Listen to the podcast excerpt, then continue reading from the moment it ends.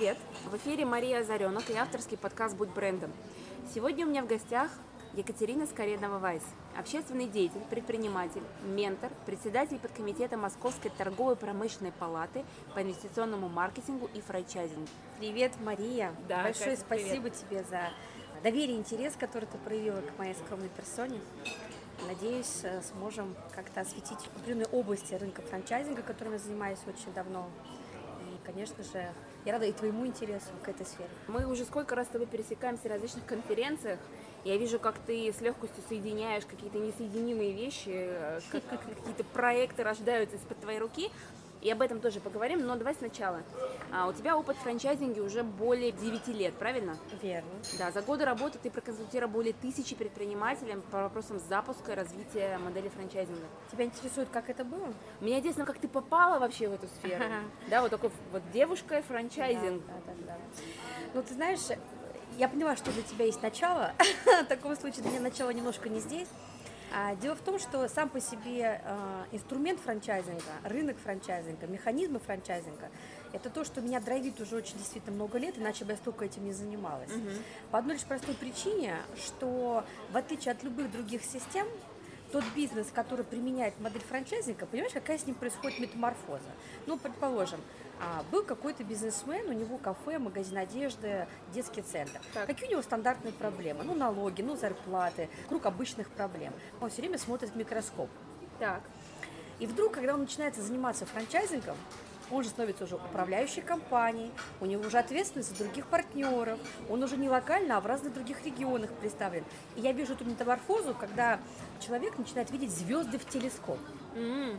И вот эта метаморфоза от видения в микроскоп начинать видеть звезды в телескоп, ну, знаешь, мне кажется, иногда это достойно того, чтобы ради этого жить, развиваться и делать свой вклад в этот инструмент. Ты так ремарочку сделала, что склеиваются у меня какие-то там проекты, когда люди задают какие-то свои вопросы, как можно совместить несовместимое, да, да и так да. далее. Эту, на самом деле, способность я в себя открыла как раз-таки некоторое количество лет назад и понимаю, что основная фишка, которая во мне есть, которую я могу людям нести как свою личную миссию, это помогать им видеть масштабные вещи, думать по-крупному. Угу. Ибо если мы думаем по-крупному, мы имеем крупные результаты. Угу. Мыслим мелко, мы имеем мелкие результаты. А я верю все-таки в то, что сила личности – это огромная как бы, сущность, да, которая может, в принципе, все что угодно. И ничто ей не преграда. Главное – захотеть. Угу. И вот в настоящий момент среди всех бизнес-инструментов доступных, доступных из крупных игр, по которым предприниматель может развиваться, вот я нашла для себя франчайзинг некоторое количество лет назад, и вот активно его применяю для себя, для других, для своих партнеров. Это действительно классно. Потому что есть еще другие крупные инструменты. Ну, предположим, вывод компании на IPO, угу. тоже масштабная игра, да? Угу. Или там, допустим, игры в слиянии поглощения, да, ты строишь сетку, продаешь готовую сетку, поглощаешь мелкие. Но из доступных, из понятных, из прозрачных, по деньгам, по времени, по скорости, доходности, которые этот предмет носят, я нашла для себя только франчайзинговую историю, я его адепт. Угу. А что касается твоего вопроса, как я в эту историю пришла, могу так сказать, да, достаточно большой путь был пройден, и я была в франчайзинге абсолютно разных ипостасях. Меня привлекали как менеджера, который продает франшизы, и как человека, который бизнес-тренер внутри франчайзинговых систем. Угу. Включая то, что я в конечном итоге своей карьеры стала совладельцем некоторого количества франчайзинговых компаний в России, была стартап-директором ряда франшиз, которые в России развиваются.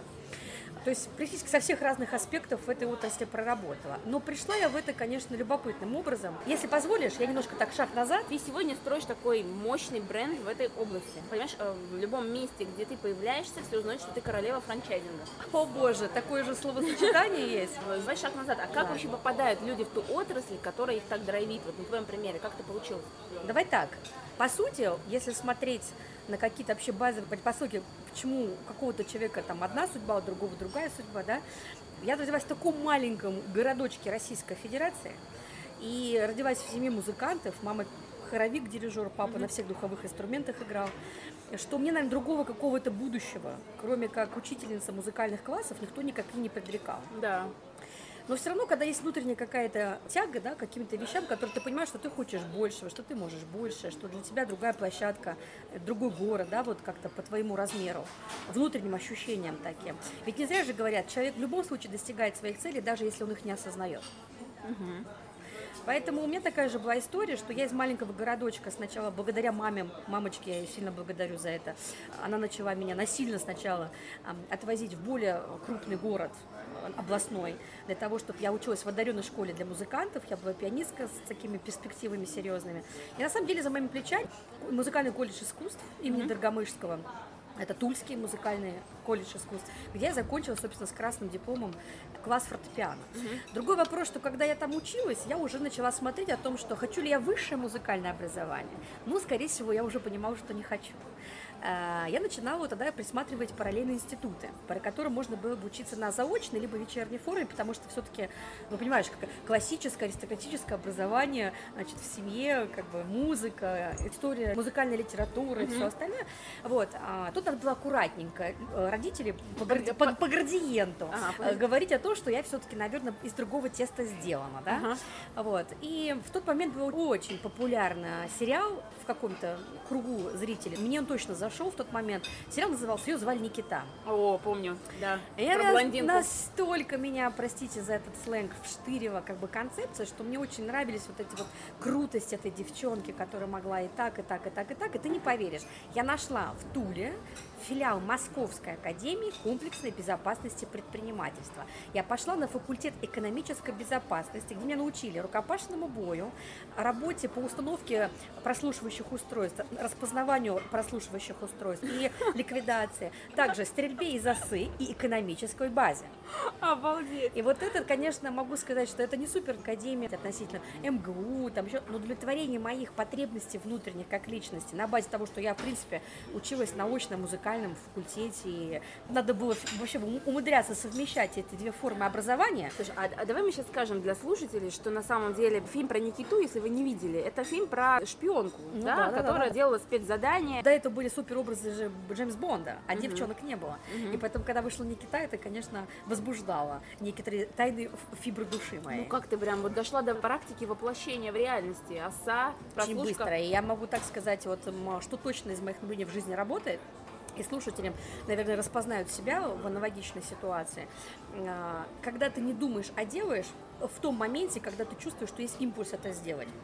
Просто вот пришла идея, тут же сделай, так называемое состояние знать. Вот ты знаешь, что это должно быть, или ты знаешь, что это нужно сделать. Ты просто берешь и делаешь. И, как правило, это то, что нужно по судьбе, твой следующий этап. Mm-hmm. Поэтому я отучилась там, по-моему, 5 лет, может быть и 6, я уже честно не припомню.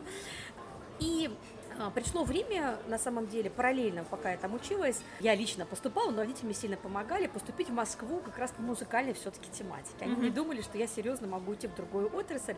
Если честно, я поступила в Московский государственный педагогический университет на музыкальный факультет, отучилась там ровно два месяца. И я поняла, что либо я, прошу прощения, Денис Мацуев, mm-hmm с его талантами, выступлениями и яркостью личности. Либо я должна проявить свою личность в другой отрасли, быть там звездой номер один. Угу. Это я поняла в 2003 году. Угу.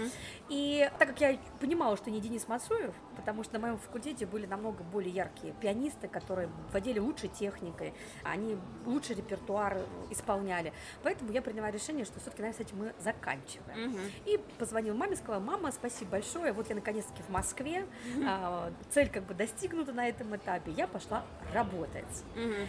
И моя первая трудовая деятельность, она была связана с работой в Ситибанке, а, которая дала мне потрясающую школу банковской деятельности относительно того, что такое дисциплина, что такое работать от звонка до звонка, приходить, э, отмечаться по карточкам, не дай бог, минуты позже, угу. и уходить, не дай бог, минуты э, раньше. раньше. Угу. Вот. И тем не менее, тоже там сделала свою карьеру. Но смысл в том, что когда я уже в Ситибанке была на последних годах э, карьеры э, того отдела, в котором я была уже как бы руководителем, достигла высот, я начинала размышлять так. Значит, ну, допустим, вот я клерк, и вот я руководитель отдела, я достигла потолка по деньгам, по возможностям и так далее. А кто вообще в Москве, будучи на позиции штатной, много зарабатывает? Ну, просто, кто больше зарабатывает, э, даже будучи штатным сотрудником организации? Я открыла HeadHunter на тот момент и отфильтровала все зарплаты по их цене. Вот mm-hmm. какая максимально большой гонорар, вот мне было интересно, кто это деньги зарабатывает. Ну, я смотрю, написано инвестиционные аналитики, инвестиционные менеджеры, инвестиционные как бы специалисты. Я такая, что за зверь? Кто, что он должен уметь, что он должен делать? Так. Ну, я читаю в описаниях этой должности на HeadHunter, что он должен работать в определенных программах, он должен разбираться с системами, там, ну, такие как, например, cash flow, поток денежный, да, а, вообще с финансовыми моделями работать. Моя следующая мысль была не то, что мне это не подходит, а где этому научиться. Мгм. А Я начинаю перебирать различные институты, и так вот я нахожу э, Плехановскую академию, это РЭО имени Плеханова, известная в Москве экономический университет, которому уже 110 лет. И у него есть кафедра инвестиций и инноваций, там обучали именно вот этой категории специалистов. Я подаю документы, работая в Ситибанке, в течение года повышаю свою квалификацию, получаю красный диплом с э, хорошими отметками, и вот я уже работаю в Project Expert, я уже составляю финансовые модели, я уже понимаю принципы инвестиционной политики, Мгм. в принципе инвестиционного менеджмента и уже понимаю, что хорошо, я в Ситибанке, у меня есть этот а, диплом, а, окей, э, как я могу это монетизировать? И также на трудовом рынке нахожу должность а, помощника финансового директора крупной строительной компании, Мгм. которым требовалась как раз именно эта категория человек с основной специализацией взаимодействия с банками, для того, чтобы они могли по своей строительной объекты получать банковские гарантии Мгм. и так далее, и так далее. И могу сказать, что это был, конечно, супер скачок и в финансовом плане по гонорару, и по прокачкам, по связям, по вообще практической деятельности а, с другой же стороны баррикад, Мгм. потому что там ты сидишь в банке, все-таки ты как клерк большой структуры банковской, Да-да-да. а тут ты вроде бы сотрудник уже коммерческой структуры, компании, пусть даже и крупной международной. И все увенчалось тем, что наступил кризисный год, и вся строительная тематика полетела в там-тарары.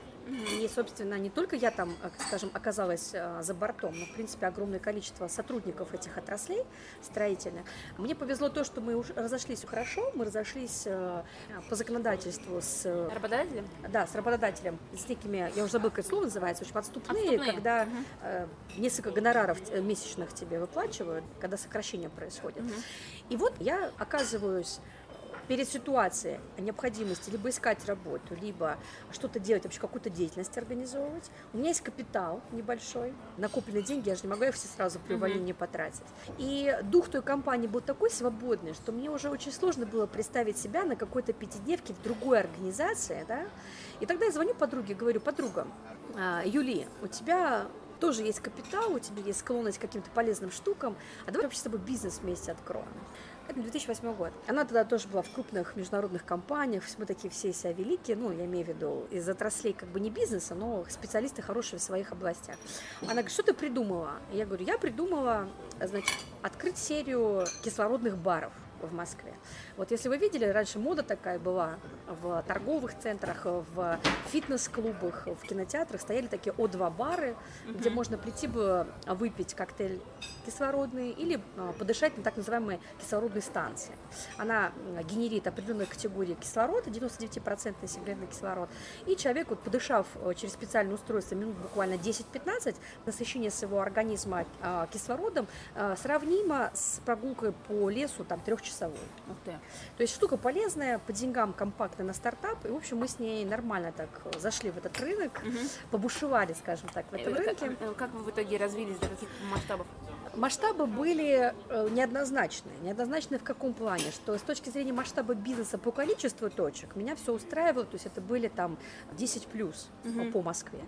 С точки зрения финансов, все равно вот это был как раз в силу того, что первый опыт. Я поняла изнутри, что такое работа с персоналом, э, налоги, собственно, выплаченные, э, трудности с арендами, там, со средними чеками, с привлечением, такой первый, первый, первый опыт.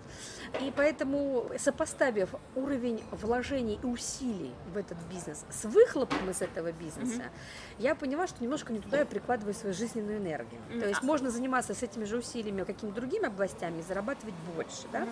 Вот смотри, Да. в этом месте многие предприниматели, создав собственный первый бизнес, они все равно тянут э, его на себе. Как ты поняла, что надо пересесть с этой лошади на другую? Ну, во-первых, это то, что я уже сказала, потому что это здравый смысл. Здравый есть, как- смысл. когда ты, во-первых, видишь, что, ну, условно говоря, ты попадаешь в так называемый день сурка. Это день сурка, это означает встать, побежать решать кучу проблем, значит, решил их, не решил, день заканчивается, завтра то же самое начинается, да, то есть, ну, как-то теряется смысл какой-то жизни, исчезает драйв и кайф от этого, да. Второй момент, здравый смысл относительно выхлопа финансового. То есть, когда я понимаю, что с до ночи там нахожусь на этих объектах, занимаюсь там м, постановкой систем, а средний чек априори не может быть высоким, ну я же не люксовую одежду продаю, платье за тысячу долларов. Это коктейль, который стоит там 100 рублей, 150 рублей да, или там э, услуга подышать этим кислородом через станцию, там 300 рублей, но средний чек, он априори не позволяет делать сильно большие обороты. Мгм. А усилия, вложенные в единицу времени, они вот такие, да.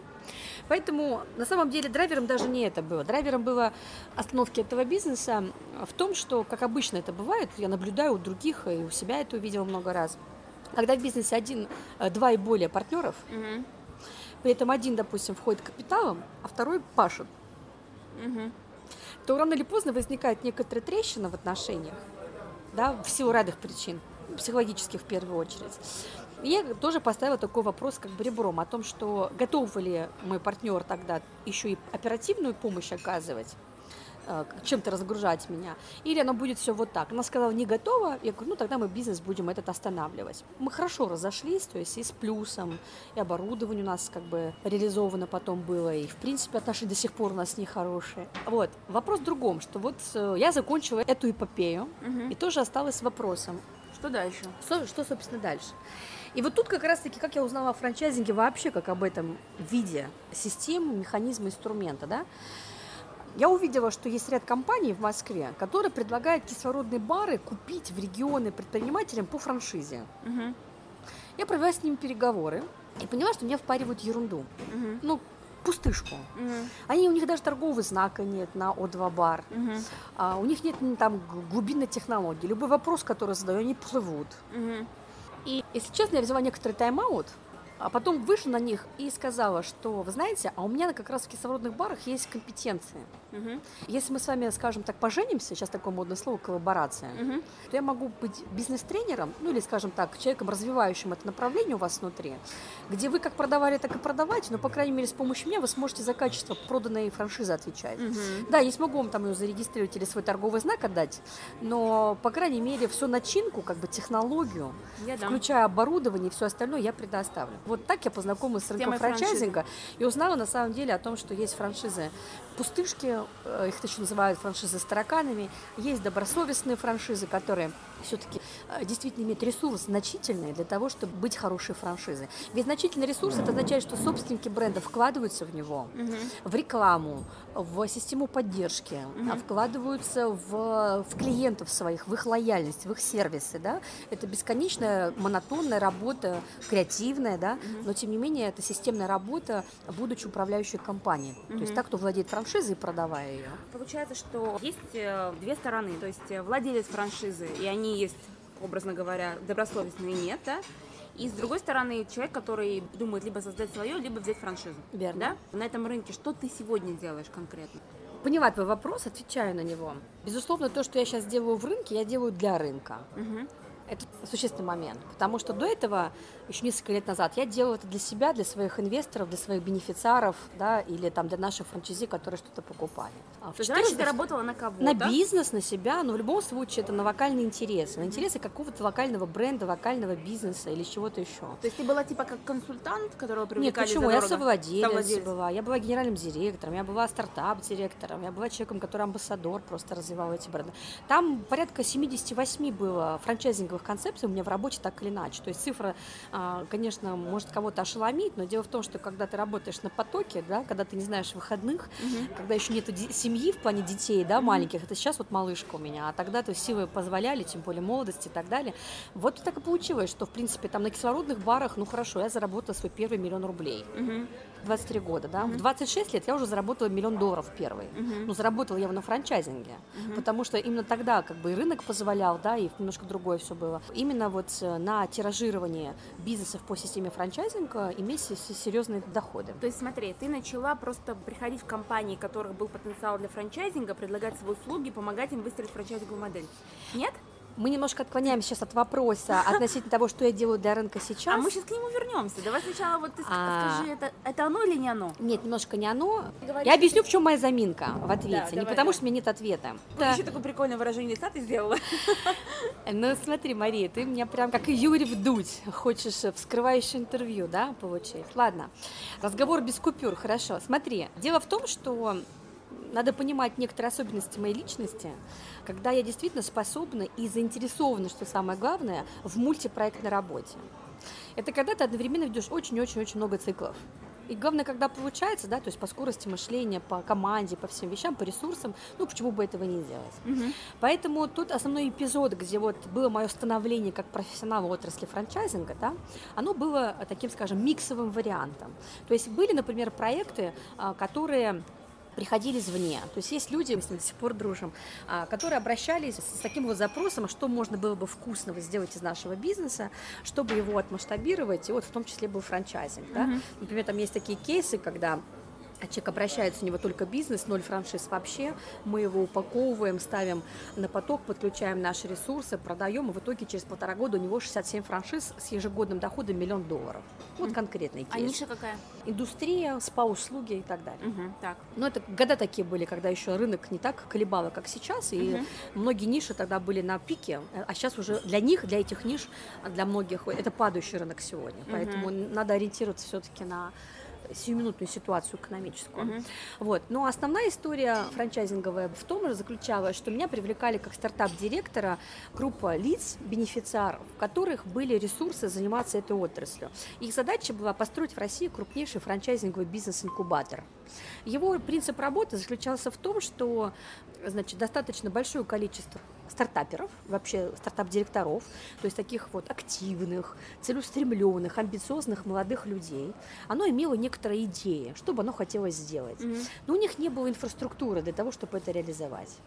Мы своего рода предоставили эту инфраструктуру, то есть мы предоставили офис, мы предоставили компьютерный техникум, огромное количество сайтов под них настроено, рекламу, к нам приходили заявки людей, которые готовы были бы вложиться в эту концепцию по модели франчайзинга. Мы для них оказывали такие функции, скажем, сервисные, как управляющая компания. И их задача была как раз таких стартап выращивать, то есть мы э, акселерировали и этот стартап акселерированный уже превращать в начинающую, зарождающуюся франчайзинговую сеть. Вот таких вот стартапов в моем управлении, как стартап-директора этого инкубатора, было 78 концепций. Часть из этих концепций так и остались на уровне одного бизнеса. Вот открыли локальную фотостудию, вот она и работает. Там, м, насколько мне память не заменяет, там город Астрахань, ну, в общем, какой-то такой вот региональный город. То есть не заинтересовался рынок такой-то вот концепцией, таким-то вот а, новым брендом, да, в таком-то ключе, в таких-то финансовых объемах вложений. А какие-то, например, выстреливали серьезным образом. Например, там магазин одежды у нас был мультибрендовый, 44 магазина в сети за год появилось. А, были, например, варианты бургерных, да, когда там 15 за год появлялось партнеров в сети. То есть все зависело, конечно, очень сильно от человеческого фактора, от того, кто этот стартапер, а, какая идея у него. А мы дальше, как уже, как, ну, можно так сказать, смарт-мани партнеры такие, да, которые давали эту инфраструктуру. То есть технология, деньги, поддержка. Абсолютно, потому что очень много талантливых людей, но они часто не готовы раскрыть свой потенциал, потому что у них нет зонтика, у них нет а, какого-то колпачка, под которым они могли чувствовать себя комфортно, Да. под чьим-то крылышком. И вот это мы это крылышко предоставляли, ну и сейчас я лично это делаю. Сегодня Э, существует этот акселератор? Нет. Я А. как раз-таки хочу рассказать да, о том, что на определенном пике э, мы идеологически с партнерами не сошлись, потому что когда я довела компанию до определенного уровня, у нас были сумасшедшие обороты, достаточно большое количество этих стартапов прошло регистрацию торговых знаков, то есть стартапятся они без торговых знаков, Да, а конечно. подается. Вот из 78 регистрацию прошли порядка 40, то есть достаточно хороший процент, э, с учетом того, что один торговый знак патентное ведомство а, проводит в течение полутора лет. То есть это не такой быстрый вопрос, да? И в сухом остатке мы идеологически не сошлись с партнерами в том ключе, в котором я видела развитие вообще а, каких-то сегментов или самого рынка, или самой компании, и включая себя, своих способностей. В итоге мы развели свои мосты. Я тогда ради такой, скажем, передышки от франчайзинга, это был конец 12-го, начало 13 года, а, перешла в а, другую вообще специфику. Мы открыли с одним из моих компаньонов компанию, а, которая реализовывала, производила мультисенсорное оборудование. Для твоего понимания, например, если как мы сейчас с тобой сидим в ресторане в чудесном, да, Да. вот так бы мы сейчас сидели за столом, который представлял себя панель сплошной iPad. И ты могла бы тут же выйти в интернет или одним нажатием клавиш отправить презент за соседний столик. да? Вот такого качества оборудования, оно и для ресторанов, оно и для презентационных каких-то экспозиций и так далее. И вот какое-то время я занималась еще этим бизнесом, в том числе лично уже, там, не деля его с партнерами. у меня произошло чудесное изменение в жизни. Я э, стала мамой. И в какой-то момент дала себе полностью передышку. Продала какие-то бизнесы, которые у меня были, какие-то закрыла, какие-то до сих пор есть проекты, но я ими активно сейчас не занимаюсь. Вот, и уехала в Питер. На какое-то mm-hmm. время я там прожила, если честно, даже год, наверное. Mm-hmm. То есть такая была трансформация жизни. Э, я вот смотрю на список твоих регалий, вижу, mm-hmm. что лауреат премии 20 успешных людей Петербурга 2014 в номинации франчайзинг. Mm-hmm. И вот мы сидим в Москве, ты работала в Москве, и я думаю, почему ты лауреат премии в Ну да, да, да, да, да, потому что понятно, что когда я оказалась в Санкт-Петербурге, я как человек деятельный не могу долго сидеть без дела. Я взяла не только перерыв, но я начала просто в том рынке, э, я имею в виду другой территории Петербурга, возводить деловые связи, проекты. Были существенные тоже прорывы. А, я усиливала некоторое количество питерских компаний, они и по франчайзингу, и не по франчайзингу развивались. Тоже, как, как говорится, это широко известен в узких кругах. Вот mm-hmm. как только я стала широко известна в узких кругах Санкт-Петербурга, меня пригласили вот на эту церемонию, что для меня, собственно, было большим сюрпризом. И в конце концов, как раз это был 2014 год. Твои слушатели, скорее всего, знают мидпартнер с Катю Гила Петерсила. И я оказалась на первом GNM. Они mm-hmm. меня пригласили... Global Networking Marathon. Да-да-да. Global Networking Marathon. Они меня пригласили тоже по знакомству, мы уже были знакомы на тот момент, как в качестве дорогого гостя, вот приехать из Питера, посмотреть на их формат, подумать, можно ли это с франшизой сделать, или вообще как можно было бы их бизнес усилить, развивать и так далее. Я приехала. И приехав в Москву на это мероприятие, я, конечно, с ума практически сошла от этой атмосферы, от этого кайфа, когда столько целеустремленных, классных, эффективных, продуктивных людей в одном пространстве генерят вот эту позитивную энергию.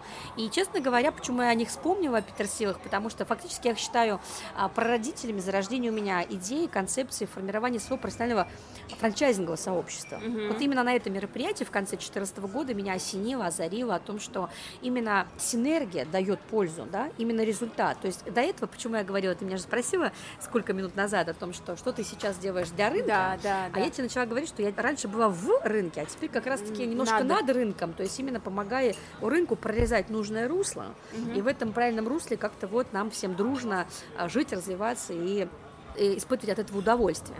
Не зря ли у меня сейчас цели, которые звучат в моей структуре, в подкомитете, в принципе, мои цели, это повышать культуру рынка франчайзинга благодаря предложению наиболее эффективных инструментов. Хорошо, но вот вопрос сразу же. Многие люди начинают формировать сообщество, но не многие люди выводят это на уровень government relations. Ага. Как, Хорошо, как... что мы этот термин употребили, это потрясающе, на самом деле, будет, наверное, полезно. Я действительно адепт треугольника где-то сейчас я и вхожу в совет директоров, где-то я интерим-менеджер, то есть внешний поставленный управленец, где-то мои собственные партнеры младшие подо мной, когда развиваются. Мы всегда эти вопросов касаемся. И этот вопрос касается основной устойчивости бизнес-системы. Вот моя находка и наблюдение, и мой ментор мне в свое время эту фишку подарил, любой бизнес, он устойчивый при соблюдении трех углов треугольника равномерно. Один угол треугольника – это пиар для бизнеса, Второй угол треугольника – это GR для бизнеса. И третий угол треугольника – IR. Вот франчайзинг без этого треугольника вообще не работает. Конкретно объясню просто, да. То есть, когда мы себя пиарим, мы привлекаем к себе внимание. Uh-huh. То есть здесь все понятно, да. Чем да. больше ты себя пиаришь, то во франшизе ты можешь больше всего продать франшиз, Франшиз например, да. Там, да, привлечь клиентов или партнеров стратегических, инвесторов и так далее. Так вот, когда ты себя пиаришь, как раз-таки вот эти франчайзи, которые интересуются концепцией этого бренда, готовы стартовать свой бизнес по модели франчайзинга, они для тебя, по сути, угол IR, Investor Relations, угу. потому что они платят деньги, они как бы инвесторы, партнеры, но они инвесторы, да? Но третий угол треугольника – это GR, Government Relations. Угу. И получается, если в бизнесах этот элемент упущенный, часто это приводит к плачевным последствиям. Угу. Могу пример привести? Вот, да. У нас в подкомитете есть девушка, которая владеет сетью хостелов. Сетка небольшая, не маленькая, но достаточно такая весомая. И занимаясь пиаром, активно продавая франшизы, она хорошо развивалась. Но в какой-то момент а, некий депутат Государственной Думы решает принять закон о том, что больше хостелом в живых фондах быть нельзя, а только в нежилых. Угу. И вот этот вот жар, если был бы поставлен на поток, на систему, что бы он дал? Во-первых, он позволил бы не потерять половину бизнеса, потому что она вовремя бы засекла бы эти изменения. Мгм. Во-вторых, возможно, каким-то образом повлиять. Мгм. Ну, участием в различных круглых столах, в заседаниях, в пленарном заседании там. и так далее, и так далее, да. В-третьих, даже если как бы понимаешь, что все уже все поменялось, да, как-то быстро среагировать так, чтобы это было менее ущербно для бизнеса, да. То есть это очень важный момент, потому что мы же находимся не абстрактно в космосе, мы находимся в государстве, Да. И государство задает нам правила игры. Либо мы эти правила игры признаем и принимаем, и что-то с ними делаем, либо мы делаем вид, что их не существует, но тогда кому от этого лучше. Мгм. Поэтому это существенный вопрос по джару. Ты спросила про сообщество. Не Да. каждый выводит свое сообщество в джар. Здесь как раз была такая задача. То есть мне же не просто пришла идея, а давайте вот объединим там франчайзеров, и вот будет там счастье, потому что на самом деле такие объединения в стране есть. Мгм. И моя идея просто была изначально не в этом. Изначально была идея в объединении брендов, экспертов, людей, у которых есть мощный рыночный бэкграунд. Мгм. А какая компания за ними стоит, это уже, простите, второй вопрос. То есть именно объединение экспертов, которые могли бы консолидировать те решения, которые были бы в совокупности рынку интересны и полезны. Вот такого объединения в рынке на тот момент не было. И кроме нашего сейчас до сих пор такого нет. Значит, есть одна очень такая устойчивая древняя ассоциация, но у нее такие больше представительские функции, нежели чем системно развивать рынок, как бы, чтобы она на этот счет не говорила. Это я так с улыбкой тебе об этом говорю. И смысл в том, что я эту идею, соответственно, одному кругу презентовала, второму кругу презентовала своих знакомых. И вот одна из идейных боевых подруг, которая, а, будучи сама экспертом по франчайзингу, сказала, да, поддержу, мне это интересно, давай, конечно, мы с тобой. То есть было какое-то ядро в начале, там буквально 10-15 человек, которые сказали, что готовы, в принципе, а, вкладывать свое личное время, инвестировать в то, чтобы а, действительно объединять свой капитал интеллектуальный в создание каких-то, возможно, информационных программ, каких-то информационных вещей, которые были бы в целом всему рынку полезны. Мгм. Я так уже немножко перехожу к ситуации в рынке в целом. Да. Эм, То ситуация в чем заключается? У нас в стране франчайзинг появился в 93 году, когда вообще, в принципе, это стало экономически возможно. Мгм. Открылся занавес, у нас появились бренды. Исторически считается первым а, франшизным предприятием в России является Baskin Robbins в 93 году, который открывший здесь свое первое предприятие. Но дело в том, что если мы посмотрим исторически на эту историю, в Америке, в той стране, которая родила эту технологию, как франчайзинг, ей уже более 150 лет. Мгм. Она То прошла там и взлеты, и падения, и становления, и пертурбации, и всевозможное. А у нас в стране, ну давайте посчитаем, с 93 года, Мгм. 24 года. А говорить о том, что рынок устаканился, это очень сильно рано. Сейчас, получается, такое есть некоторое явление, связанное с тем, что во всем мире франчайзинг приравнен к словосочетанию коммерческая концессия. Вот франчайзинг – это коммерческая концессия де юре. На самом деле у нас даже есть законодательное закрепление этой деятельности в Гражданском кодексе. Есть глава определенная коммерческая концессия, о договоре коммерческая концессия. Любой слушатель может там статью 1027 изучить. Давай объясним, что такое концессия. Но сам по себе слово термин концессия – это уступка, переуступка, делегирование определенных прав. Ага. Ну, коммерческая, соответственно, коммерческая. Так. В этой связи как раз-таки франчайзинг рассматривается как передача или там коммерческая аренда для другого человека рентабельной работающей бизнес-модели. Да. Ну так, если вольный перевод этому дать, да? И, если честно, вот эта коммерческая концессия, мало того, что очень многие игроки рынка не знают о его существовании. Мгм. И уж тем более мало из них, кто применяет гражданский кодекс или заключает договор коммерческой концессии. Отсюда возникает разрыв между законодательным правовым полем и сложившейся практикой.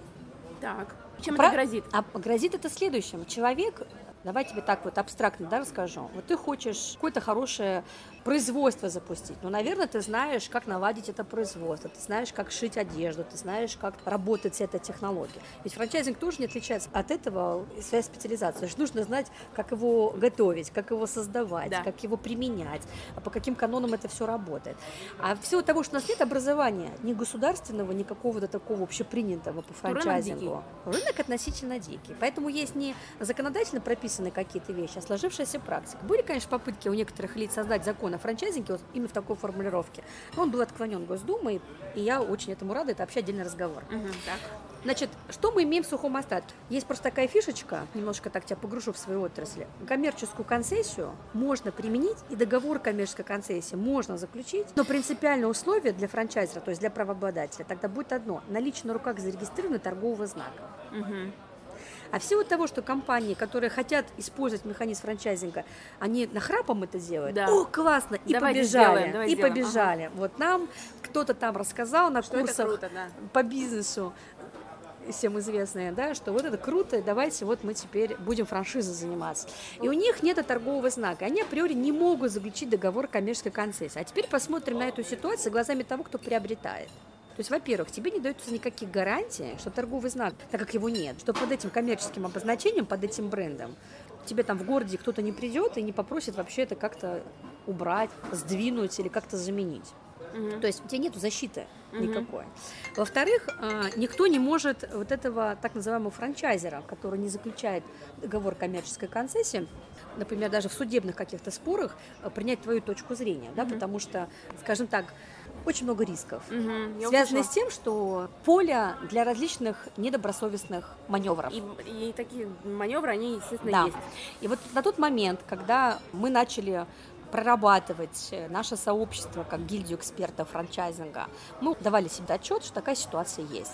А, Выглядит она следующим образом. Порядка двух с половиной тысяч на русскоязычном пространстве заявлено франшиз. Мгм. На слуху, вот даже если тебя спроси, ты назовешь брендов 100-150. Ну, наверное. Ну хорошо, это может быть и побольше, но смысл в том, что большая доля франшиз – это начинающие франчайзеры, о которых, вот, в принципе, никто ничего не знает, не слышит. Как это выглядит? Например, я сегодня открыла какую-то вот точечку хорошенькую, вкусную по шаурме, у меня хорошо, классно там, допустим, все получается. Завтра приходит ко мне кто-то, кто поел и знает, что это вкусно, и говорит, а дай мне в Перми э, франшизу, я открою точно такое же заведение, вот расскажешь мне, как делать, я буду делать это то же самое. Да-да-да. И вот таких вот, вот начинающих, их очень много. Поэтому по средним таким подсчетам мы там свою аналитику делали, опрос исследования, ну вот где-то примерно от 60 до 70 процентов рынка признано псевдофранчайзинговым рынком. Мгм. То есть франшизами-пустышками, которые не могут дать основу основ. Основу франчайзинга, вот если по-простому, это передача технологии. Мгм. Да, у тебя должен быть торговый знак, который как зарегистрирован. Но у тебя должна быть технология. И вот тут все ломают копия совершенно конкретную вещь. Вот как отделить, допустим, качественное предприятие франчайзинговое от не сильно качественного франчайзингового предложения, не предприятия, а предложения. Мгм. Что мне продается? То есть какая в основе лежит технология? Сработает ли она у меня? И самое важное, смогу ли я ее воспроизвести? Мгм. Поэтому, э, когда пытаются создать очень дешевую франшизу, или кто-то не сильно компетентный приходит и говорит, давайте я вас упакую в франшизу, и завтра появляется такая новоиспеченная франшизка, да, Мгм. то есть определенные риски, а, связанные с тем, что нету гарантии, что там за ней, кроме как фирменного стиля, который тебе передают, что-то стоит. Ведь все мы знаем, как пишутся эти книги, руководства, бизнес-буки, Ctrl-C, Ctrl-V. Но это же не означает, что ты передаешь технологию. Да. Технология это что? Это точная последовательность шагов и Которая- стандарт на каждом шаге. Да-да-да, и которая дает прогнозируемый результат. и дает прогнозируемый результат. Да, я думаю, что большинство людей, как именно покупают франшизы, они как раз Ожидают именно ожидают вот этого. именно, да. Предоставляют им это или нет. Вот в этом вся история. Я тебе как раз отвечаю на твой вопрос относительно, что мы делаем для рынка и как вообще эта история появилась. Что наше объединение экспертов в такой экспромт назовем, как гильдия экспертов франчайзинга, переросло в движение на платформе Московской торгово-промышленной палате, а, тогда, когда мы там провели совместный а, достаточно большой форум, круглый стол относительно проблем рынка.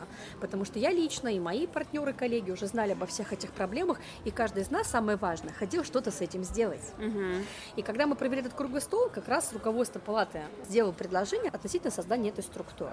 Соответственно, вот я являюсь председателем этой структуры. У нас есть четкая конкретная цель, о которой я уже говорила, это повышение культуры рынка франчайзинга благодаря предложению наиболее эффективных инструментов. Э, Мы проводим, ну, я считаю, достаточно большое количество просветительских мероприятий, они бесплатные для участников. Это конференции Smart Franchising, это различные мастер-классы с моими экспертами, которые у нас находятся. У нас работает информационно-квалификационный центр на безвозмездной основе. То есть любой, кто заинтересован в этой отрасли, может обратиться и получить компетентную консультацию э, членов, которые у нас в реестре экспертов Московской торгово-промышленной палаты. И самое, я считаю, наверное, продуктивное э, явление, которое предложено нашим объединением в рынке сейчас является, это так называемый интегрированный рейтинг франчайзинговых организаций. Это вот мы про матрешку сейчас говорим, да? Про матрешку. Здесь просто надо понимать следующую историю. То есть, если у нас есть общий рынок, и мы в этом рынке игроки, и мы хотим, чтобы рынок развивался, то у этого рынка есть определенные барьеры и факторы, которые мешают это осуществлять. Угу. Этими общими угрозами являются те, кто ведет бизнес недобросовестно. Угу. Ведь если ты ведешь бизнес, предположим, недобросовестно, насолишь всему рынку, Да. он разочаруется, а потом ко мне не придет, да, Да. или будет плохо думать о рынке в целом. Франшиза, да. Теперь встает вопрос перед нами, а как сделать так, чтобы оценка добросовестно-недобросовестно велась объективно? Ведь нельзя говорить пальцем, эники, беники или вареники, ты хороший, ты плохой. Да? То есть так не работает эта история. Поэтому мы с коллегами вложились серьезно, интеллектуально или финансово, разработали некую методологию, которая легла в основе этого рейтинга. Некий такой, можно назвать это стандартом, который основан не на законе, потому что как такового нет именно про франчайзинг, а он учитывает и коммерческую концессию, принципы подхода, которые в ней есть, и учитывает сложившуюся рыночную практику. Мгм. И вот когда сейчас компания проходит воронку вот этого нашего рейтинга, он оценивается и собирается информация, анализируется, обрабатывается по 400 параметрам. 400 параметров. Эти 400 параметров сводятся к тому, что компания получает на руки сертификат формата А4, и в нем написано индекс, то есть все параметры. Почему он называется интегрированный? Потому что интегрируются различные собранные данные, внутренние, внешние показатели компании, положение франчайзинга внутри компании и так далее, и так далее. Сводится все к буквенно-цифровому обозначению. Предположим, А плюс, 3 плюс и два абзаца, объясняющих, что это такое. Таким образом, аналогия с отелями. Мгм. Вот приезжаешь в Турцию, заселяешься в пятизвездочный отель. Ну ты же знаешь, какой сервис от пятизвездочного отеля ожидать. Да, да. В четырехзвездочный знаешь, Мгм. а в трехзвездочный знаешь, а в хостел знаешь. Вот по такой же аналогии вот этот индекс для покупателей франшиз позволит им перестать покупать кота в мешке. Ага. А сколько вы уже компаний там? Мы стартанули не так давно, но порядка 20 компаний у нас уже в рейтинге присутствует. Мгм. То есть получается, что честному франчайзеру Да. имеет смысл пройти этот рейтинг для того, чтобы уже потенциальным франчайзи Конечно, потому что, по сути, мы, получается, делаем человека на одном сертификате понятным и для покупателей франшизы, мы делаем понятным для банков, мы делаем понятным его для внешних партнеров Мгм. и для всех-всех заинтересованных лиц. Мгм. И смысл заключается еще дополнительный в том, что как раз-таки рейтинг франшиз Мгм. до нашего продукта в стране как таковой и не присутствовал. Ведь то, что рейтингом называют, оно рейтингом не является. Вот, от- если мы откроем глаза, откроем уши и посмотрим на то, что есть, то это не рейтинг, а рэнкинг, классификатор. Мгм. Первое место, второе место, третье место, четвертое место. Мгм. Ну так а какой смысл гордиться местом номер один, будучи, предположим, медицинским каким-то центром, да? Я не, не, не про кого-то конкретно, а как пример. Если тебя сравнивают с местом номер пять, а это детский центр, это же разные весовые категории. Абсолютно, да. Наша задача не сравнить компании друг с другом. Наша задача помочь упаковаться так, чтобы ты был понятен, Понятен. чтобы ты показал, что ты открытый, инновационный подход демонстрируешь, ты готов к сотрудничеству и так далее. Слушай, когда ты сейчас говоришь, это очень сильно отзывается у меня, потому что моя задача в личном брендинге, лично работа с человеком, помочь ему упаковаться так, чтобы он был понятен, чтобы Абсолютно. ценностное ядро его предложения этому рынку, его как личного бренда, оно было проявлено, и те люди, которые являются его целевой аудиторией, неважно, кто это, партнеры, клиент, там, подрядчик, чтобы они его видели, приходили к нему сами, не партнеры. Ну, у тебя очень хорошая цель, у тебя очень высокие задачи, это прекрасно. А сам вся основная проблема отсутствия денег у компании или отсутствия денег у личности у людей заключается только в том, что ты не можешь наладить как следует обмен.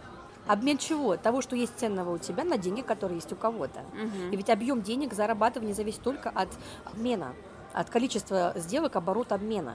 И вот здесь вот вопрос, фактор понимания, ключевая роль. Поэтому Да. ты очень святое дело делаешь, это замечательно. Соответственно, и рейтинг, который вы сейчас составляете, да, и та деятельность, которую я делаю, она позволяет стать прозрачным, понятным и улучшить этот обмен. Абсолютно. Класс. Слушай, мы с тобой Абсолютно. коллеги. Абсолютно. Только я, да, в своем сегменте, ты в своем сегменте. Да. Абсолютно. А вот теперь про мой сегмент применительно к тебе. Давай поговорим про твой личный бренд, именно этому посвящен же мой подкаст. Ну, во-первых, я тебя на этом этапе благодарю за активное такое слушание. Я вижу в твоих глазах понимание того, что я говорю. Надеюсь, оно будет у тех, кто слушает. Я обдумывала этот вопрос, потому что когда ты меня приглашала, Так. я как бы думала, я же знаю, какой нишей темой ты занимаешься. Я Так. думаю, ну, сто процентов будет меня спрашивать про то, что я из себя представляю, и как бы, что я делаю для этого системно, осмысленно и так далее. Если такой вопрос есть, я тебе на опережение отвечу. Давай.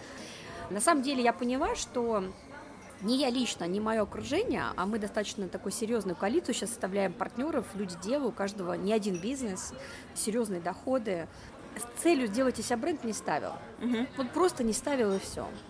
Я думаю, что люди бренды все-таки это такая некая ответственность должна быть, да, у людей, которые хотят из себя бренд сделать, у которых есть что-то, что они готовы обществу дать. И пока он не даст, он просто успокоиться не может. Пока он на себя всю наизнанку душу не вывернет и не сделает так, как он э, реализует в реальной вот этой вселенной то, что в голове, не Мгм. воплотит в точности то, что он видит, он не успокоится. А это и есть тот самый путь становления бренда. Почему? Потому что ты попутно, достигая свою миссию, свою цель, да, свой высший замысел, Мгм. ты подспудно обрастаешь все большим количеством людей, которые тебя понимают, принимают и признание дают себе, что ты делаешь правильные вещи. Да. И все больше доверия к тебе, Мгм. да, потому что то, что ты делаешь, оно у них резонирует, и они говорят, да, точно, это есть. Это автоматически вызывает доверие.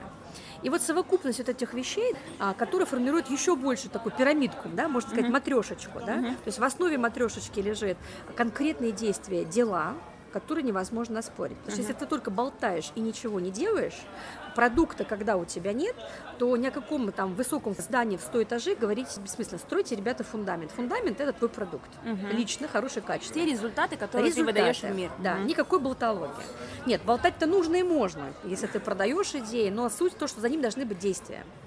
Эта маленькая матрешечка, на мой такой креативный взгляд, запакована в чуть большую матрешечку, которая является, вот то, что я сейчас сказала, это действия, трансформированные в понимание, которое растет в геометрической прогрессии с тем обществом, в котором ты находишься, с тем рынком и сегментом, в котором ты находишься. Еще больше матрешечка – это доверие, которое автоматически вызывается. Есть продукт, у тебя есть признание тех дел, которые ты делаешь, у тебя, соответственно, есть определенное доверие. И вот когда вот это доверие, продукт есть, по сути, ты уже обладаешь другой матрешечкой, которую даже ты не думал строить, она у тебя появилась. Это называется репутация. Мгм. А что такое репутация? Это означает, что человек точно за свои слова отвечает, и этому есть вещественные доказательства. Мгм. Поэтому вот эта репутация, она, наверное, самое дорогое, что только должно быть у людей, которые отстраивают свои бренды осознанно или неосознанно, или даже которые отстроили, у них получился бренд неосознанно, значит, она у них априори есть, и мы можем это много-много раз убедиться. Давайте посмотрим на то, что, э, предположим, кто-то становится именитым, говорит в эфире, там, сейчас же модно в Ютубе раскручиваться, да, передачи какие-то делать, э, видео. Вот, допустим, какая-то передача, человек дает какой-то большой-большой промис, Мгм. ну, обещание. Спустя какое-то время мы его ловим на словах о том, что было с точностью да наоборот. Мгм. Будет некий разрыв э, в восприятиях этого человека, Мгм. да? Да. Вот. Ну, Или будет формироваться бренд человека, который не сдерживает обещания, это будет частности. вписано в него, да. Да, да, И Есть такие примеры. да. То есть получается, что это по сути и есть твой путь становления, то, как ты шла. Только идеологически. У меня Мгм. нет задачи какой-то достигать. То есть я тоже анализировала свое окружение часто, да, вот э, ясно, что если делиться инсайтами, фишками, какие вот успешные действия есть у тебя, чтобы люди могли это применить у себя, вот если этой категории делиться информацией, то Могу сказать, что а, фильтр окружения должен быть очень серьезный, и для человека, который строит свой собственный бренд, это очень важно. Потому что окружение формирует нашу ментальность. Оно дает какую-то подпитку правильную, либо подпитку неправильную. И когда я анализировала свое окружение, прежде чем понять, кого за скобки убрать, да, а с кем усиливать свои взаимоотношения, то я проанализировала вот этих людей, людей дела, которые есть вокруг меня, что их как бы объединяет и что есть тоже у меня. И мы поняли, что если прикладывать свою профессиональную часть к финансовой части, ну, вот такую корреляцию делать, то есть чем-то ты занимаешься и к доходам, которые есть, то на самом деле в нас нет тяги к так называемому подходу срубить и отскочить. Мгм. То есть сиюминутная какая-то выгода, она не стоит на первом плане а, по системе мотивации. Наоборот, нас объединяет то, что мы готовы вкладываться в долгосрочные проекты, в свой рынок, Мгм. чтобы потом с рынком уже взаимодействовать в долгосрочной перспективе. И здесь вопрос вот этой вот, наверное, черты, которую я в себе в свое время обнаружила, она мне как раз ответила на многие вопросы. А почему, собственно, я делаю то, что я делаю, зачем я это делаю и так далее. Потому что хочется видеть совершенно другой результат в рынке франчайзинга. И сколько бы лет у меня это не заняло, я сто процентов этого достигну. Мгм. А если ты знаешь, к какой цели ты двигаешься, тебе становится понятен путь, который должен пройти, чтобы эту цель достичь. А если ты этот путь расчерчиваешь, делаешь себе понятным и простраиваешь стратегию, как это делать, значит, ты можешь очень четко донести свои идеи для других людей. Соответственно, у тебя становится все больше единомышленников. А как только становится все больше единомышленников, они видят то, что ты путь прочествуешь, он реально воплощается, там есть результаты, они действительно приносят определенную пользу, так это есть тот самый продукт, который рождает доверие, который рождает да, репутацию, да. который формирует бренд. Да, я вот даже приведу пример на наших с тобой взаимодействии. А, мы же с тобой познакомились на Global Networking марафоне как раз несколько лет назад. Я вижу процесс твоего тоже становления, инициатив, ГР, о котором раньше не было речи, да? И вот сегодня, по сути, я знакомлю свою аудиторию с тобой, потому что ты для меня безусловный бренд в этой нише. Спасибо тебе большое да. за это. То есть я сегодня не знаю в нише, может быть, я, конечно, не мониторила так сильно, но я не знаю человека, который системно влияет на отрасль. Я знаю только людей, которые продают несколько своих франшиз. Они системно влияют на свои бизнесы. Да, Это вот. разница да, большая, да, да. согласна. Да, да, да. Хорошо, но вот тем не менее, ты шла к своему бренду в этой нише, по сути, делая дело и делая ставку на то, что ты делаешь дело и рассказываешь. Так я хочу сказать, этот путь еще далеко, как бы даже не на середине. Там Это... еще много что предстоит и делать, и действовать. Нам покой только снится. Согласна, но тем не менее, я когда смотрю на список выступлений, а, которые у тебя есть, э, какое-то огромное количество конгрессов, научно-практических конференций, деловых программ, школы предпринимательства, угу. оргкомитет, международный бизнес-форум, то есть огромный список. Угу. Вот как так получилось? Ты сознательно шла во все места, где можно донести эту идею, или в какой-то момент тебя просто стали активно приглашать, или как? Ты же ну, на самом деле угу. очень активно в деловой среде заявляла о себе, и очень много публикаций в различных угу. изданиях у тебя... Я бы разделила этот вопрос на две части. Одно дело выступление, другое дело публикации. Мне, кстати, как раз-таки не хватает усиления в этой области. Ищу, ищу, ищу себе помощников как раз таки на эту тему, потому что сказать, как вы понимаете, есть много что, наработок уже огромное количество, физически найти какое-то время. Если бы у меня были бы способности журналиста, да, если бы я могла бы там как говорю, так еще и статьи рождаются, да, вот таким естественным путем. Вот это было бы, конечно, супер. Поэтому я недовольна, если честно, тем объемом информации, которая от моего имени э, присутствует с точки зрения контента в интернете. Но ага, твой основной язык – это говорение. Мое э, – это больше, наверное, трансформация конкретных проектов из того, что они представляют себя, в то, что они могли бы э, в улучшенном виде быть. Это конкретный бизнес. Смотри, если бы ты просто делаешь хорошо свое дело и никому об этом не рассказываешь, то ты брендом будешь становиться Долго. чуть дольше. Мягко скажем. Особенно учитывая, что есть люди, которые да. много говорят, но при этом делают не очень много. И получается, что ассоциация идет с ними. Ну, не в своей отрасли, а есть такие отрасли. Соответственно, ты активно выступала, рассказывала о себе. А, да нет, я когда на самом деле выступаю, я о себе стараюсь не так много говорить, но смотри, как я уже говорила сегодня не один раз, бренд сделать из себя и своей компании не действуя невозможно, нужно действие. Эти действия будут написание статьи, или это выступление, рассказы, или это какая-то демонстрация где-то, или еще что-то, неважно, главное действие. Угу. Я понимаю, о чем спрашиваешь, ведь многие развивают свой бренд через публикации. Они берут какую-то тему, начинают делать рассылки, блоги. А во мне такого не скажешь, у меня такого не присутствует. Угу. Может быть, когда-нибудь это изменится, но пока такого нет. Тем не менее, очень много деловых мероприятий, которые я в основном стараюсь приносить людям пользу. Это тоже часть формирования моего бренда. Угу. На пальцах рассказываю как. Я понимаю, что вот у меня есть э, площадка под комитет Московской торгово-промышленной палаты, то есть МТПП по франчайзингу. Да? На ней можно заниматься разными вещами, но моя идея изначально при формировании этого подкомитета была в том, чтобы консолидировать опыт успешных практиков рынка. Есть такое модное слово заморское, называется бенчмаркинг. Угу. Он приносит очень много пользы рынку. Потому что ты, например, что-то делаешь, но тебе не хватает знаний. Ты можешь на каком-то мероприятии побыть, послушать другого человека и перенять этот опыт в себе. Угу. Будет ли цена для игроков рынка присутствие на этих площадках? А если учесть, что их никто до этого особо не организовывал, и будет ли организация, куда приходят люди для получения такой пользы, таким продуктом, который поможет тебе сформировать твой бренд в этих кругах? Безусловно. Поэтому эти выступления, они больше связаны не с внешними площадками, потому что я вижу, ты посмотрела мое резюме. Ну, конечно. Вот, и там есть внешние площадки, Российский союз промышленников предпринимателей РСПП или Плехановская академия, там и в МИДе мы выступали, в МКИМО выступали, все понятно. Но основные, если ты посмотришь перечень площадок моих выступлений, это организация различных конференций, мастер-классов, семинаров, круга столовых завтраков у нас в Московской торгово-промышленной палате. Угу. И э, я приглашаю к себе на площадку игроков и практиков рынка. Вместе с ними мы проводим дискуссии, мы с ними проводим открытые диалоги, мы с ними проводим бенчмаркинг, мы с ними обмениваемся опытом. И самая основная история, мы обсуждаем профессиональный стандарт специалист по франчайзингу, разработчиком которых мы являемся для Министерства труда. По сути, мы формируем сейчас профессию. Отлично. То есть основной канал для тебя, получается, это нетворкинг, создание своих событий на своей площадке, привлечение людей, заинтересованных к себе на площадку. Игроков действующих. Действующих игроков, да, ну идет резонанс. Ну и, как я уже сказала, нетворкинг. То есть нетворкинг и привлечение к себе.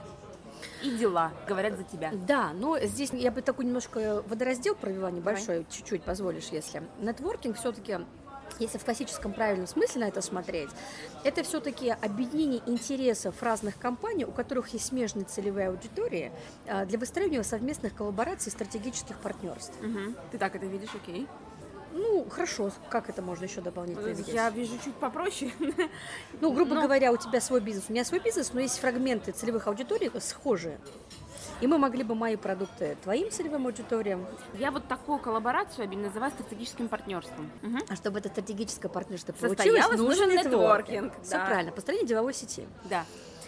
В этой связи я вот на франчайзинг смотрю на тех людей, которые объединяю не сколько э, именно нетворкинг для построения вот стратегических каких-то коллабораций как раз-таки, да, а именно э, объединение идеологически по отрасли, потому что нас все-таки объединяет э, наш рынок и наше стремление, чтобы он развивался, чтобы мы в нем были эффективны и чувствовали себя комфортно. Потому что, э, когда я в своей цели говорю слово повышать культуру рынка франчайзинга, я каждое слово этой цели делаю осознанным для себя. Что mm-hmm. такое культура? Это такие условия благоприятные, в которых нам приятно находиться. Mm-hmm. Вот что такое повышение культуры. И если сейчас есть какие-то франчайзинговые взаимоотношения сторон, в которых неприятно находиться, значит вопрос культуры там низкий. Mm-hmm. Значит, есть повод повышать эту культуру через какие-то эффективные инструменты. В этой связи, да, конечно, творкинг на каком-то уровне нужен, но задача дать ценность игрокам рынка, а каждый уже из нее вынесет, что он считает для себя нужным. Угу. Хорошо. И один из последних вопросов такой у меня. А за счет чего ты во всей этой связи зарабатываешь? Ну ты хитрая какая. Какая? Ты хитрая такая. Это разговор же не на две секунды. Да, мне Ты знаешь, этим вопросом задаются все те люди, которые как раз за мной наблюдают и никак не могут понимать, а, что же, собственно, происходит, э, почему я с таким энтузиазмом вкладываюсь в рынок, никаких грантов не беру от государства на франчайзинг, никаких инвесторов за мной не стоит, это же все видно, просвечивается, а тем не менее я на что-то живу, мягко скажем, и инвестирую uh-huh. в рынок. На самом деле, у меня большая честь помогать, во-первых, развиваться тем бизнесом, а, которые видят, что я нужна, востребована, да, а, это люди, которые приходят э, вроде бы сначала прокачаться по стратегии развития своего бизнеса, но мы понимаем, что, конечно, наше совместное развитие их бизнеса, оно даст больше пользы, чем просто разовые какие-то разговоры, угу. связанные с тем, что, ну, конечно же, за свой путь у меня достаточно большое количество ресурсов набирается, которые в тот или иной бизнес а, хорошо заходят, да. А, скажем так, то есть мы строим группу компаний, сейчас уже где-то порядка 16 бизнесов у меня в управлении. А, партнерские бизнесы, они абсолютно разные. Абсолютно разные. То есть есть это магазин одежды, есть э, завод по производству строительных блоков, а, есть э, финансовые услуги. То есть это абсолютно различные сферы. Я выбираю себе партнеров исключительно по душевным характеристикам, по характеристикам личности и качества, по скорости мышления. Для меня это принципиальный момент, потому что если на моей волне человек не будет меня понимать и придется по 300 раз все объяснять и так далее, это будет неэффективно. Поэтому вот один из видов направлений моего формирования финансового благополучия, в том числе это развитие а, бизнесов, а, в которых я соучредитель, в которых я член совета директоров, Угу. Где-то я полностью основатель своих проектов, у меня там работают мои младшие партнеры, которые помогают мне в развитии тех или иных направлений. Хорошо. Такой задам несколько провокационный вопрос. Но ты согласишься с тем, что многие из этих бизнесов, этих предложений пришли к тебе в том числе потому, что ты стала брендом в том, в чем ты являешься брендом для своей аудитории?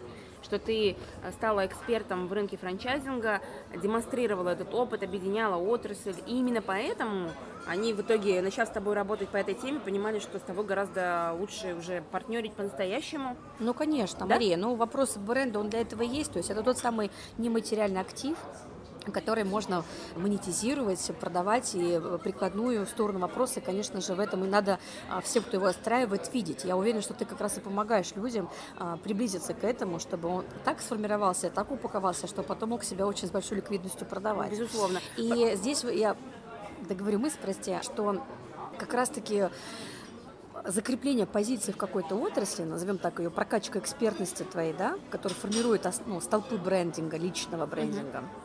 Не могу назвать себя еще там всероссийским каким-то брендом, но тем не менее вот в своей отрасли безусловной позиции у меня уже есть. Анатомию тебе покажу, да, как я это вижу, чтобы иметь выгоду от этого. Человек вообще ничего не будет иметь, в плане входящего потока, будь то деньги, будь то уважение, будь то признание или приглашение куда-то, или какие-то предложения там пойти, сняться, записаться или еще что-то, то есть у него не будет входящего потока. Это вселенский закон, я сейчас рассказываю, да? Если он не делает исходящий поток. Угу. Вот этот исходящий поток нужно делать всем по мере ваших возможностей. Кто-то может выступать, кто-то может блог вести, кто-то может рассылки сделать, кто-то может рекламу пускать, кто-то может что-то еще предпринимать, да, кто-то на радиоэфирах, на телеэфирах может сейчас. Но исходящий поток рождает входящий поток. Угу. Если его не делать, оно ничего откуда не возьмется. Это мы в этой физической вселенной, мы должны жить по законам и принимать их и понимать их. И вопрос в другом, что когда ты делаешь этот исходящий поток, а какого он качества, потом возникает вопрос номер два. Угу. То есть интенсивность исходящего потока это номер один один пункт, который я всегда анализирую, смотрю и прокачиваю, помогаю там как-то скорректировать, если нужно быстро починить финансы. А уже качество этого исходящего потока – это второй вопрос, который здесь очень существенный. Угу. И вот если ты качество даешь такое через свою экспертность, через свои позиции, через свой брендинг, через то, что у тебя есть кейсы, результаты, достижения и так далее, то ты быстрее получишь результат в виде денег или быстрее получишь согласие со стороны рынка быть с тобой там в партнерствах или еще где-то, еще где-то. Потом отвечая на этот вопрос, насколько это мне помогает, безусловно. То есть если бы я не стала бы выходить из четырех стен бизнеса, не стала бы носиться, грубо говоря, по рынку, да, с идеей объединения экспертов относительно гильдии экспертов франчайзинга, если бы я не а, вкладывала свое время, энергии и не также поясняла моим окружающим меня людям, зачем им надо быть в структуре моего подкомитета и что мы вместе делаем, то есть это бесконечный исходящий поток, да. то, конечно же, не было бы никаких входящих предложений относительно каких-то вещей. Вот один из примеров таких, наверное, ярких, одно из мероприятий прошлого года, которое я организовала, собрала для очень интересной публики, были бизнесмены солидные, с большими достатками, с э, средними бизнесами. Мы провели такое мероприятие в палате, и на нем случаем оказывается один господин, который, могу сказать, что сейчас в корне он поменял мне мою жизнь. И он мне предложил быть президентом его международной компании, которой я сейчас являюсь. А, и у меня в корне изменилась жизнь, потому что он увидел меня в деле, он слышал про мои речи, да, он услышал про мои идеи, увидел меня, как бы, как я проявляю свои какие-то интеллектуальные вещи. И он сказал, вот ты подходишь мне на эту роль, рассмотри это предложение. И теперь, ну, я больше в кайфа не испытывала давно, э, ну, представляешь, ездить за границу, открывать филиалы, э, значит, ездить внутри страны, помогать людям, которые э, внутри нашей организации получают пользу, видеть результат изменения их жизни, видеть их других глаза, там улыбки появляются, да, и, э, ну, это совершенно другой кайф, но этого не было бы возможным, mm-hmm. если бы я не заложила себе фундамент той деятельности, который является экспертностью в области франчайзинга. Благодарю тебя за такое подробное, прям пошаговое объяснение, как это Стараюсь. работает. Да, потому что действительно у некоторых людей бывает страх что если я буду строить бренд в этом, то уж неужели это навсегда будет меня ограничивать? Точно. Ну, ты сейчас своим примером показываешь, что это не только не ограничивает, а наоборот открывает новые возможности. Точно, абсолютно. Благодарю тебя. Спасибо тебе. Катя. У нас есть такая традиция, угу. насколько она будет для тебя релевантна. Угу. Часто гости, которые приходят ко мне в подкаст, дарят слушателям какой-то подарок. Не знаю, чек-лист, запись, что-то. Чем ты можешь поделиться со слушателями подкаста? Мое предложение тогда э, диверсифицируем на разные категории слушателей. Так. Ежели компания, которая уже занимается франчайзингом, а, слышит меня сейчас, и мы в чем-то сходимся каких-то идеях относительно перспектив развития рынка и так далее, и так далее, то для компании, которая уже является франшизой, я просто подарю ей один год участия в рейтинговом мониторинге, это будет 0 рублей ей стоить. Угу. То есть то, что стоит обычно 110 тысяч рублей, ей будет 0 рублей. Это экспромтом, ты меня сейчас подловила прям совершенно конкретно. Это если компания вдруг слышит да, нас, которая уже практикует франчайзинговый угу. вопрос. Если вы являетесь представителем такой компании и вам это интересно, заполните данные в анкете, и мы Катерине ваши данные передадим. Спасибо, но ремарка по рейтингу первому обратившемуся. Первый, то есть один человек.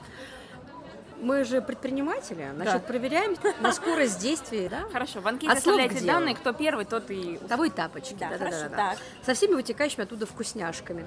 А, потому что мы сертификаты рейтинговые присваиваем на открытом заседании в палате, это все будет красиво, а, благородно и так далее. Если нас сейчас слушает тот, кто, в принципе, интересуется областью франчайзинга, я готова в качестве подарка тоже предоставить свой авторский курс, который называется «Своя франшиза за 16 дней». Это не означает, что вы сделаете франшизу за 16 дней, это означает, что там 16 уроков, делать которые нужно один урок в день, чтобы двигаться к цели создания своего качественного проекта. Это продукт тоже обладает определенной ценностью финансовой, который будет подарен пяти первым обратившимся. Я предлагаю так. А, вы послушали сейчас этот подкаст, найдите пост у меня на профиле Озаренок Про, посвященный этому подкасту, напишите ваши впечатления об этом подкасте. Через неделю после выхода подкаста мы разыграем этот подарок среди пяти человек. Супер. Если вы вообще не про франчайзинг. Если вы вообще не про франчайзинг. Если вы э, заинтересованы просто благодаря или вопреки советам Марии в собственном брендинге, в усилении своих пиарских позиций. Вопрос стоит о том, чтобы усилить ваши экспертные позиции, то в поддержку того чудесного направления, которое ты делаешь, очень важное нужное направление брендинга и так далее, мы можем тоже выбрать с тобой проекты и среди обратившихся. Какой-то самый интересный, самый релевантный мы обыграем в Московской торгово-промышленной палате как кейс. Угу. Мы можем собрать, а, организовать семинар или мастер-класс или круглый стол, угу. который я организую на нашей территории, нашей площадке в Московской торгово-промышленной палате. Мы пригласим туда СМИ, которые с нами сотрудничают, деловые издания. Мы пригласим туда внешних гостей. Возможно, это будет министр на этой отрасли, возможно, это будет депутат, курирующий эту отрасль, угу. где можно будет э, на этом круглом столе объявить о ценности своей компании, о тех вещах, которые вы делаете в этой внутри компании. Таким самым усилить свой бренд, усилить бренд своей компании, усилить бренд личный и получить, соответственно, бонусные дивиденды. Потрясающее предложение. Мы все это уместим в одну анкету. Это будет анкета в нашем чате в Телеграме, Озаренок Про, нижнее подчеркивание, бот. Оставляйте там ваши заявки, и тут уж я возьму на себя смелость каким-то образом выбрать да, ту самую компанию, да. которую Что-то, мы... что посчитаешь ты интересным, угу. и что ты считаешь как э, эксперт по брендингу перспективным для того, чтобы усиливать его еще и этим элементом, с удовольствием отдаю в твои надежные руки это решение. Договорились. Катерина, огромная благодарность тебе за наш обед, а, спонтанный, как раз даже после твоего выступления, да, как я тебя поймала в Крокусе. В Крокусе да. да, да, да. Благодарность за этот опыт, это потрясающие вещи, которыми ты занимаешься. Спасибо большое. Да, и, а еще за, за бэком а, потрясающие вещи, которые ты мне рассказывала до этого момента. Ну, мы об этом как-нибудь другой раз Отдельно, да, да, Отдельно да. поговорим. А, какое-то напутствие для слушателей? Напутствие очень простое. Я бы была бы счастлива, если бы нас становилось все больше и больше в России, тех предпринимателей, которые имеют очень серьезную, очень такую, знаете, личностную целостность. Никогда не позволяйте никому а, сбить вас с цели, предать себя своей цели, предать свои хотелки, желания, мечты и намерения. А это определяет целостность личности. Можно закрывать глаза на что, что угодно, но от себя ты не убежишь. Поэтому чем быстрее вы признаете в себе и плюсы, и минусы, чем быстрее вы проработаете эти вопросы, плюсы и минусы, прибегните к помощи внешних э, ребят, которые прошли этот путь, консультанты, экспертов и так далее, тем сильнее вы станете, тем больше вы будете значить и для страны, и для себя, и для своей семьи, и для окружения. Поэтому курс на личностную целостность. Целостность личности – это что? Это э, видеть то, что ты видишь, и иметь смелость сказать это. Вот мое, наверное, такое самое основное напутствие, потому что это самый тяжелый момент. Говорить себе неправду очень легко обманывать себя годами, где-то лет в 60-70 говорить, о боже, вот с палочкой хожу, жизнь моя подходит к финалу. Можно жить по-другому. Можно жить хорошо и здорово, и ярко уже сейчас. Это только определяется вот этих характеристик. И вот это мое наблюдение. Кто прислушается, как говорится, имеющий уши да услышит. Вот, открыто к общению, к диалогам. Находите меня в социальных сетях, да, да по профилю в Фейсбуке. Подписывайтесь на Катерину. Благодарю тебя за этот месседж. Друзья, ну что ж, а мы с вами увидимся через неделю на волнах этого аудиоподкаста. И будьте брендами. Счастливо!